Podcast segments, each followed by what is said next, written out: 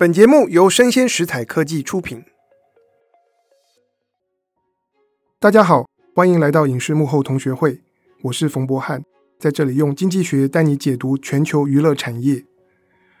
在过去两个礼拜啊，大家如果有看 Netflix，不知道你会不会觉得台湾的排行榜上面的日本动画突然变多了？比方说，我抓七月第一个礼拜的数据来看，台湾 Netflix 的电视内容排行榜。第八名是五指转身，到了异世界就拿出真本事。第九名是绝语公村 Peace，然后第十名是我推的孩子。这种盛况在以前好像不太有过，所以你会不会想到底发生了什么事？是忽然之间啊，台湾观众看日本动画的人变多了吗？还是现在新冒出来的这批动画特别好看？答案都不是啊，是 Netflix。他从六月二十一号开始，再度更改了排行榜的计算公式。在过去两年，Netflix 的排名计算方式看的是一部影视作品的总观看时数，但是现在啊，Netflix 把计算方式改成统计一部作品的观看次数。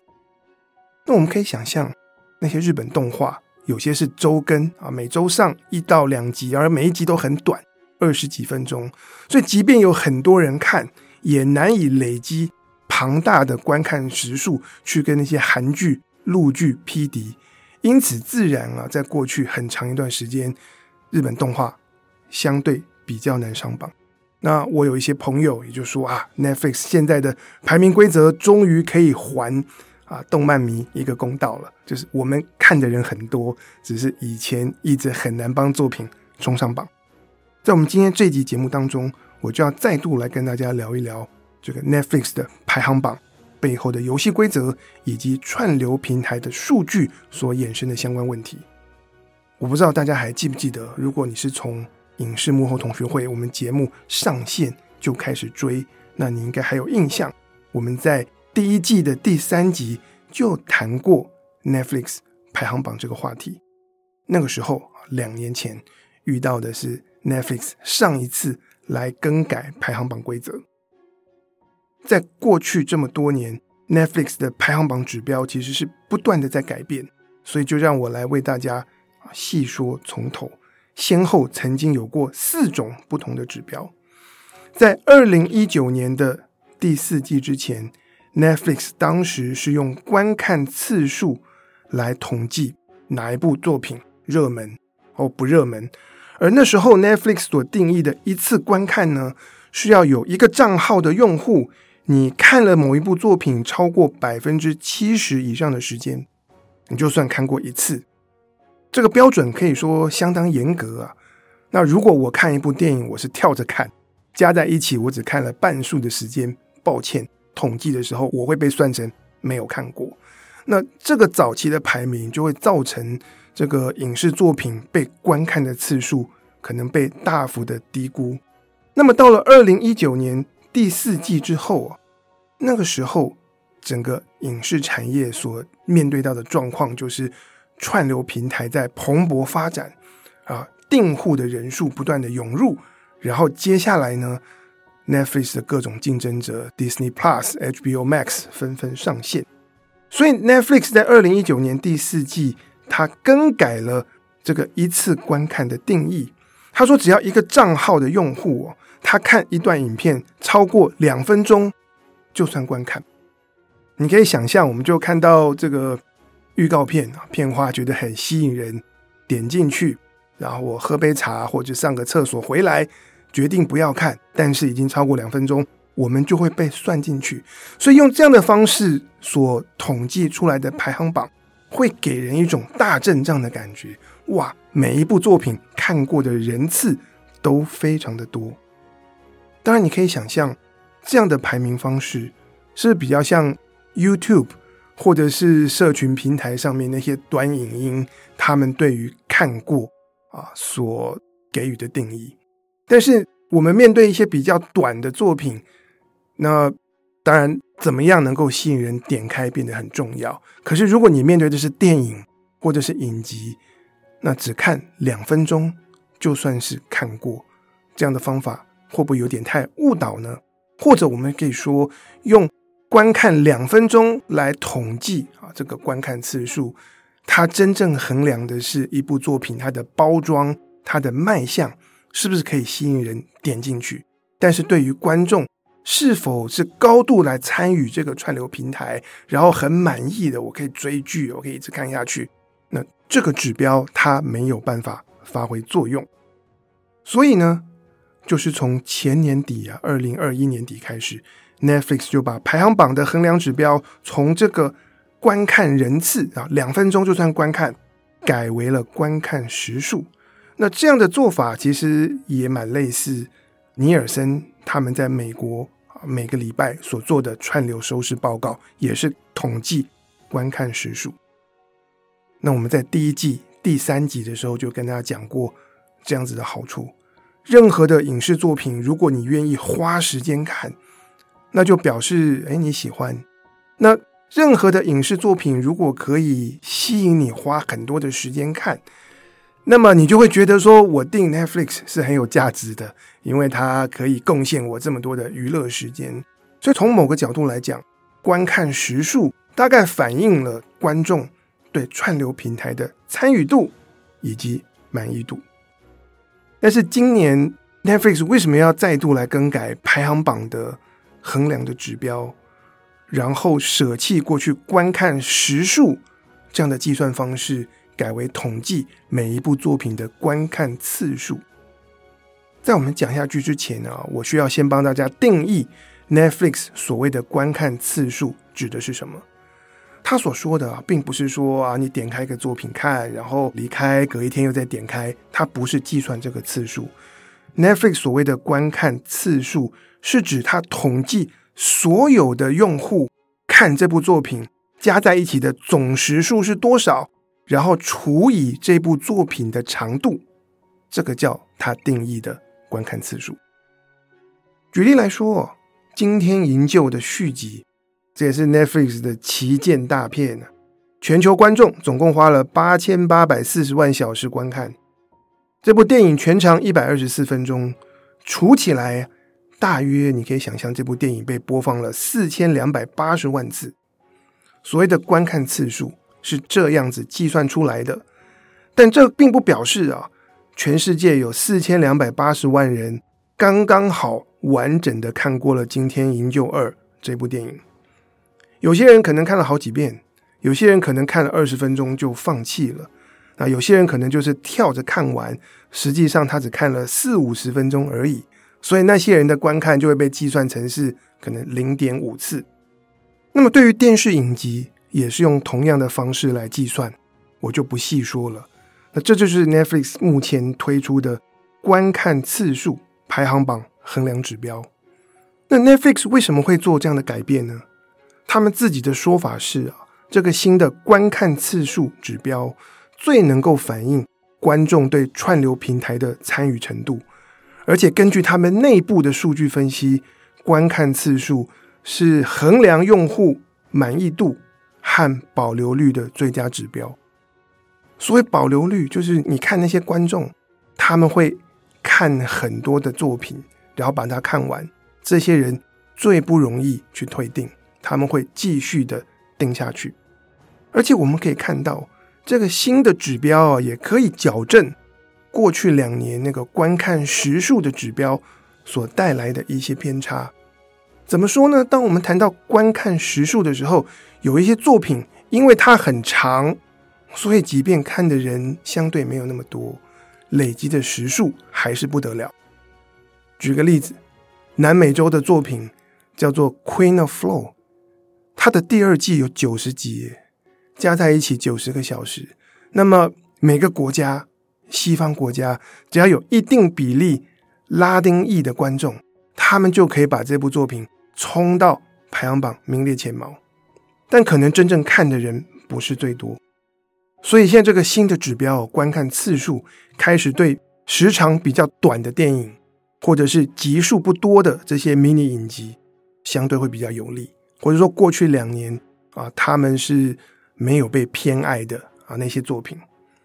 举一个最鲜明的例子哦，在 Netflix 更改了排名指标之后。现在 Netflix 有史以来排行榜冠军的作品，不再是《怪奇物语》第四季，而是《星期三》。为什么？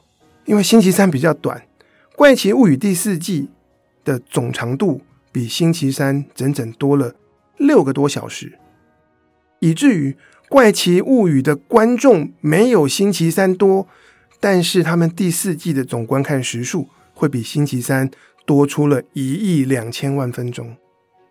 可是呢，当我们用总观看时数除以节目长度，哎，我们赫然就发现，星期三被观看的次数多，看星期三的人也比较多。这个就是观看次数的这个指标和观看时数所带来的不同。那我们现在如果用这个新的指标套用到 Netflix 有史以来前十名的作品，哎，有人发现会有个奇怪的事情发生。我跟大家报一下数字。由于游戏在上映后的三个月之内，他们的观看次数，用刚才讲的定义，累计是两亿六千多万次，而星期三是两亿五千多万次，真的是在伯仲之间。但这有什么问题吗？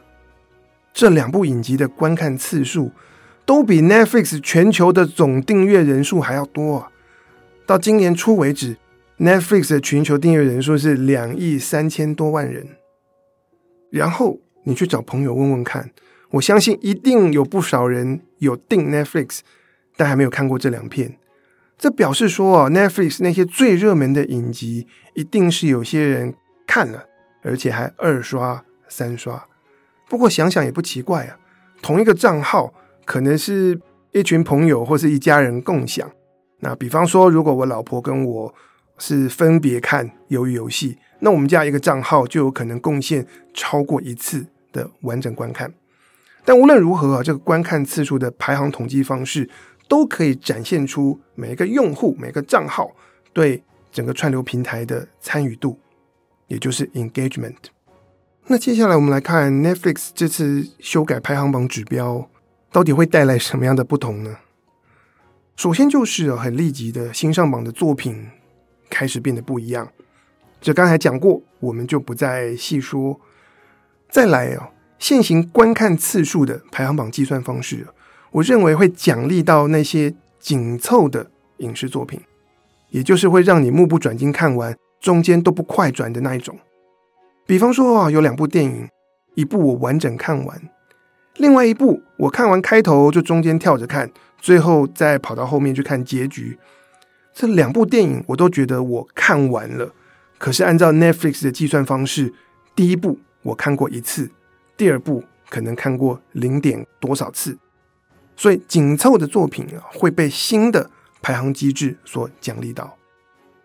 然后我认为 Netflix 的这个排行榜机制啊，也会跟他们新的影集上线的模式有关。在过去，Netflix 一直主打 binge watching。也就是追剧，所以他们的新影集多数都是整季全上。那我希望观众就是一口气把那么多集的内容都把它看完。在这样子的情况之下，Netflix 过去两年的观看时数排行榜是有助于那些一次整季全上的影集上榜。啊，你一次八集上线，想看的人就追，一看就贡献了八个小时。相反的，如果有周更的作品，每个礼拜一集或两集上线，要上排行榜的难度就会增加。但是在现行观看次数的排行榜指标之下，这就不再是问题了。所以我的猜测啊，不知道 Netflix 之后他们会不会改变模式，然后有更多的影视作品是采用周更上线呢？因为周更的模式有一个好处，就是我可以把你观众吊住。预知后事如何，你得再等一个礼拜，所以呢，你还不能退订。相反的，如果是影集一次整季全上，那就会有一些观众是为了这部影集而订 Netflix，订完后密集看，看完就退订，然后再跑去订其他的串流平台追其他的作品。当然，这主要是我的猜测，但我觉得在长期串流平台如果要降低用户的流失率，就需要能够用一些有魅力的影视作品改为周更，吊住观众。然后讲到这里，你会不会觉得这个情况好像又回到了过去传统电视的做法呢？除此之外啊，Netflix 改排行榜规则还会带来什么不同？那我有看美国很多产业媒体的评论，他们都说本质上其实没有太大的差别。为什么？因为毕竟我们谈星期三还有鱿鱼游戏这些上榜的作品，你不说我们也知道他们很热门。那么当 Netflix 只肯给大家看 Top Ten 的排行榜，这个情况就很像说你站在一栋摩天大楼前面，然后你要仰头看这栋楼。然后拿相机拍照，可是你拍下来的只是这栋大楼的顶楼跟背后的蓝天，那么你的照片完全没有办法呈现这整栋摩天大楼的气势。而当 Netflix 它只公布 Top Ten 的排行榜以及他们的收视数据，并没有办法完整呈现各国观众观看 Netflix 对不同影视内容的整体的需求样貌。当然了。到目前为止，Netflix 所公开的数据和排行榜已经比其他的串流平台，像 Disney Plus、HBO Max 要来得多。只是整体来说，串流平台的数据是呈现一个高度不透明的状态。无论是对创作者、对媒体、对乐听大众，或者是对股东，我们大家知道的都很少。那么在这样子的情况之下，产生了一个新的问题。什么问题呢？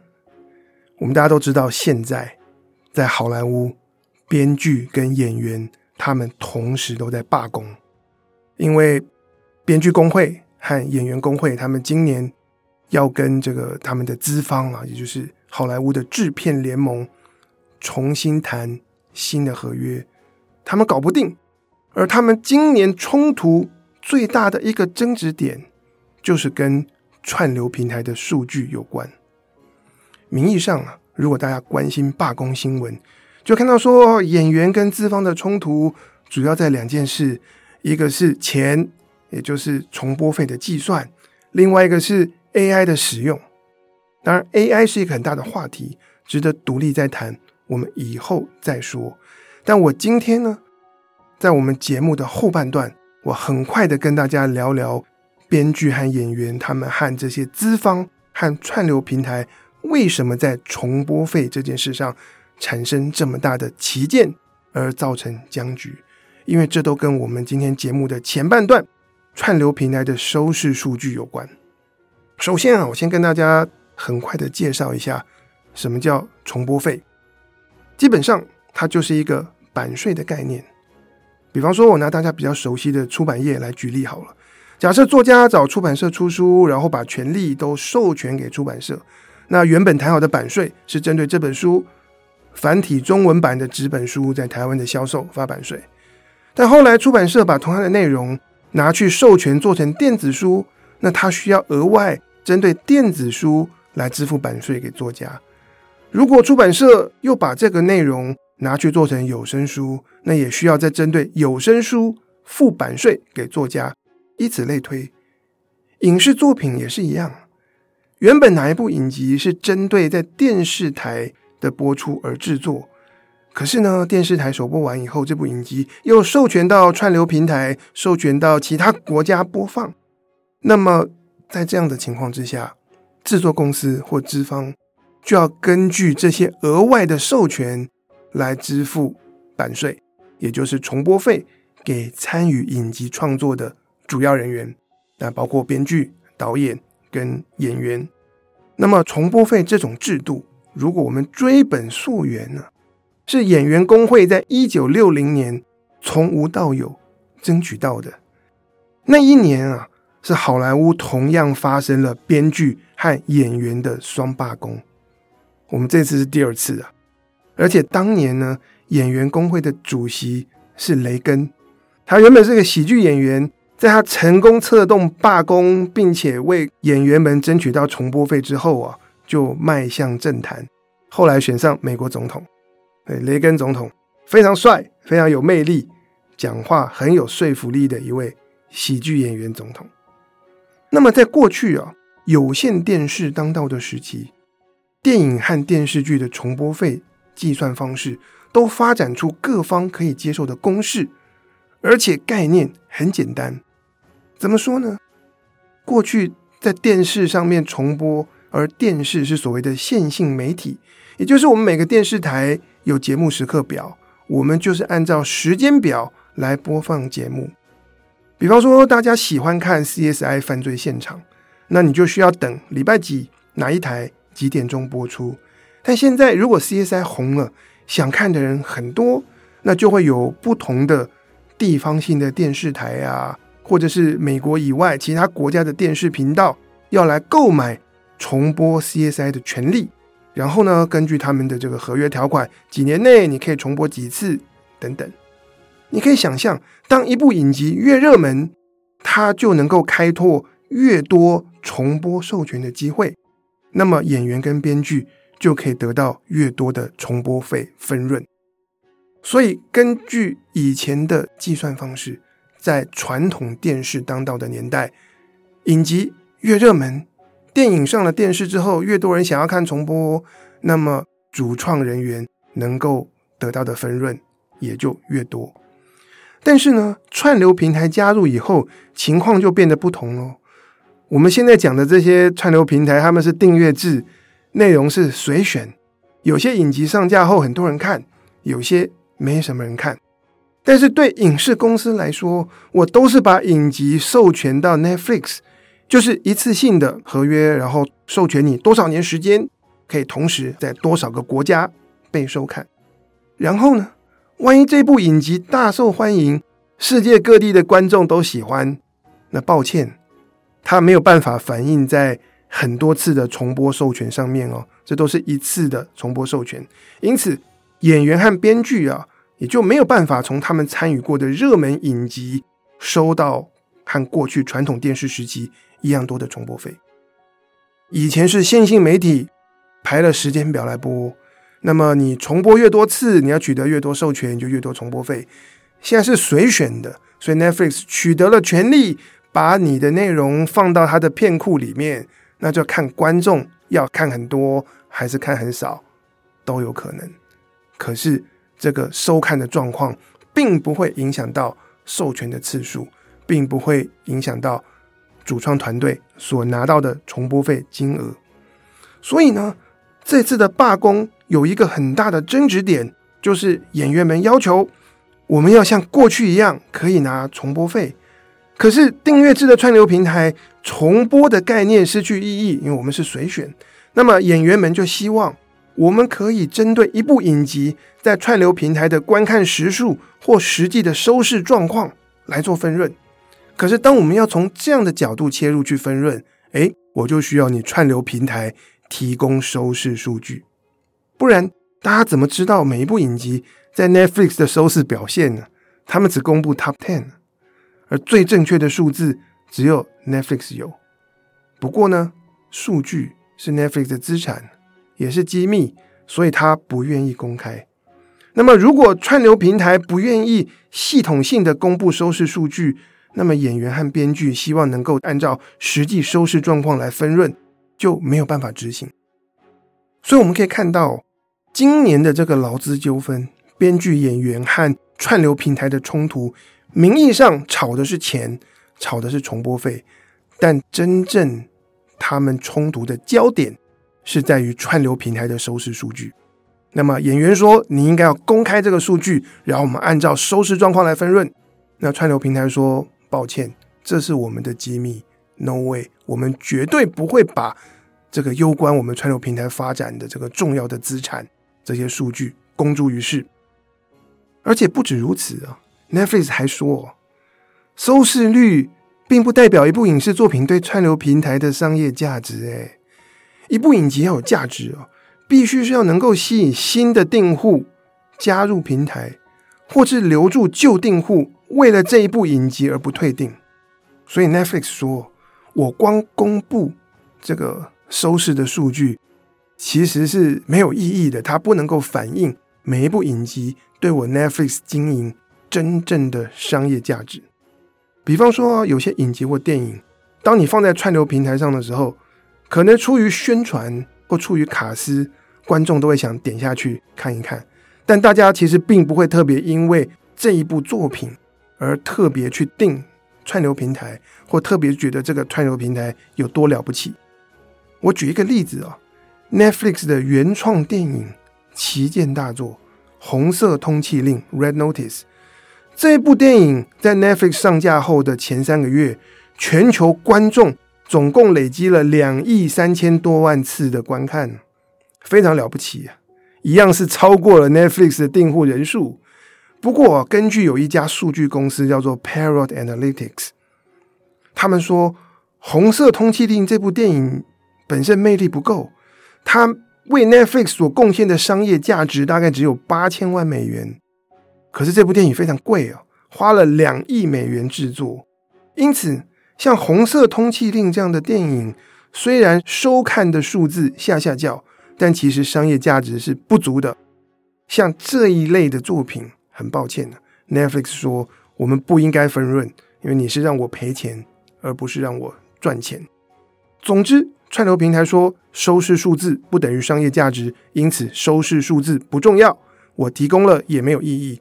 更何况这是我的机密，我才不要公布。所以演员工会和串流平台的谈判就因此陷入僵局啊。罢工会发生，我们就不意外。不过呢，当初在谈判的过程当中，演员工会他们其实是有提出解方的，而且是我觉得很不错的方法。工会代表说，既然你 Netflix 不想公布数据，那我们来找第三方的公司做统计，可以吧？我们不需要你 Netflix 公开数据，我们让外面的公司来做调查。而且，既然你觉得收视率不等于价值，那我们就找业界公认的鬼才团队，也就是我前面提到的 Parrot Analytics 这家公司来做计算。这家公司啊，他们有 MIT Media Lab 的血统，他们发展出最强最新的量化分析方法，可以帮串流平台来估计每一部电影、每一部影集为你贡献了多少商业价值，包括为你带来多少新的订户。留住多少旧订户等等，你说 Parrot Analytics 到底是用什么神奇的方法？我也很好奇，非常的复杂，而且他们并没有全盘公布。但是呢，我们看到在好莱坞，从 Disney Plus、HBO Max 到 Amazon 到 Google，他们都是聘请 Parrot Analytics 来提供服务，为他们估算他们自己平台上不同影集。带来的商业贡献是多少？因此呢，这间公司他们的技术和方法是好莱坞业界大家认可的。只不过，好莱坞的这些串流平台、这些资方，他们也不同意说，编剧工会提议找 Parrot Analytics 来统计收视数据并计算影视作品的价值。反正工会所提的方案，这些资方他们完全不接受，也不愿意谈。所以表面上，劳资双方的争执是在钱，是在重播费要怎么发，但本质上啊，真正的问题是在于串流平台的数据要不要公开，以及能否由第三方的公司做统计之后来公开，诸如此类。当然，你问串流平台为什么不愿意让第三方公司来收集并且公布数据呢？有一派的说法是这样：以 Netflix 为例好了，他们拥有。最真实的数据，而且最完整的数据。但如果针对某一部影集，第三方数据公司公布的收视状况比 Netflix 所知道的实情要来得更好，那么我们现在用第三方的数据做分润，不等于 Netflix 要多付钱吗？但如果反过来，第三方公司所公布的数据没有 Netflix 所掌握到的真实情况那么好，也就是第三方公司。把收视状况低估了，那么，诶，这可能会造成华尔街和社会大众得到一个错误的负面的印象，有可能会影响到 Netflix 的股价。总之，由第三方来做数据的统计，不管是高估还是低估，串流平台都觉得啊，我们的利益会受到损害。但理由不要那么多了，反正数据我不想公开就是了，不管数据是从哪里来。那么这个。才是好莱坞的编剧和演员工会和串流平台之间的真正冲突之一。当然，另外一个冲突是 AI 的发展和使用。这一题我们另外再找时间跟大家来谈。所以在我们今天这集的节目内容当中，就是跟大家聊一聊 Netflix 排行榜的计算方式，以及目前演员到编剧，大家都非常的殷切期盼啊，这些串流平台能够公开他们的这个收视的数据，让不同作品在平台上的表现能够变得更加透明。当然，身为观众，我也会好奇。那我不知道你怎么看。但总之啊，在我们这个时代，我觉得数据或者是高品质的数据就是金钱，它有它的力量。以上就是我们今天的内容，希望你喜欢，请你帮我们的节目按赞、追踪，并且给我五颗星。我是冯博翰，影视幕后同学会，我们下次见，拜拜。